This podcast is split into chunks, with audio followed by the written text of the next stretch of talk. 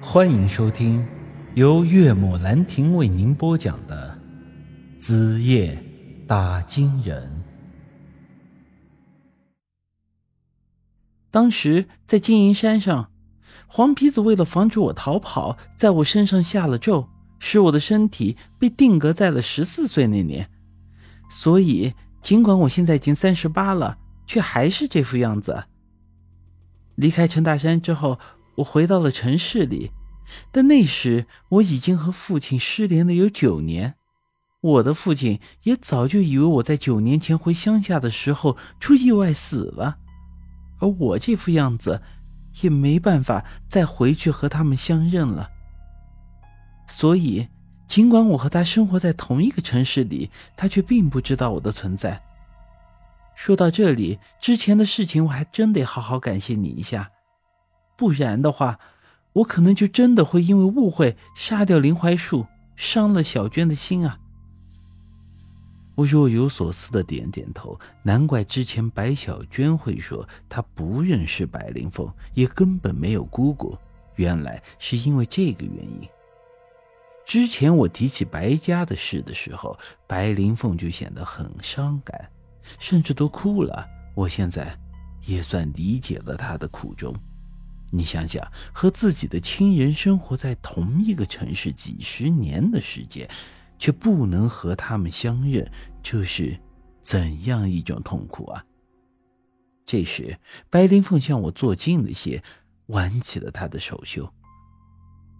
另外，那只黄皮子还在我的身上留下了这个。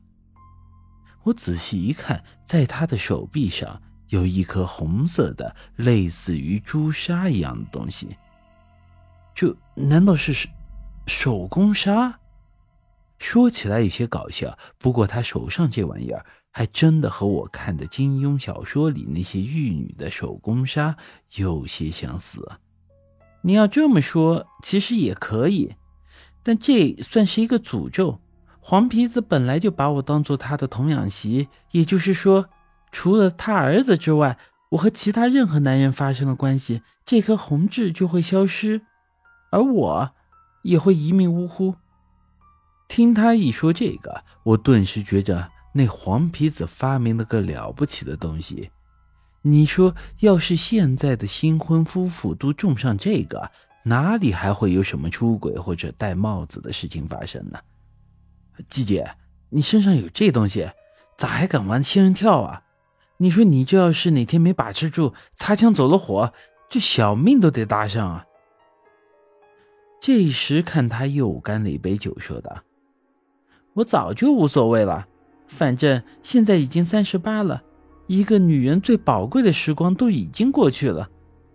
你说人活于世图个啥？还不就是吃喝玩乐？”我要是能在临死前真正享受一下做女人的滋味，那也算是值了。来，我们再干一杯。不知道为何，他说这话的时候，我总感觉到很不舒服。哎，季姐，你不能再喝了，这可是白酒，又不是白开水。他的脸颊已经变得有些泛红，整个人有些微醺了。有什么关系嘛？难得遇上一个知心人，我把我心里的故事都说出来了，我我高兴，高兴就要多喝一点嘛。可是这，你叫陈宇，我可以叫你小雨师弟吗？我看你刚才一个人走在路上，好像也是心事重重的，多喝点吧，喝醉了就什么烦心事都忘掉了。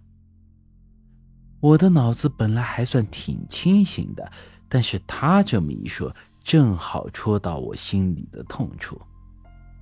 我陈宇堂堂男子汉一个，居然连自己的老婆肉身都守不住，我还有什么用啊？一时间悲从中来，我啥也顾不了了，端起酒杯和他喝了起来。我不知道我们当晚喝了多少酒，反正最后应该都是喝醉了。这天半夜的时候，我突然被一声尖叫给叫醒了。你个流氓，都对我做什么？迷迷糊糊的睁开眼睛，发现自己浑身上下就穿了一条红裤衩，而这时白灵凤正裹着被子坐在我的旁边，脸上是哭的梨花带雨。我一个机灵就从床上坐了起来，这他妈什么情况？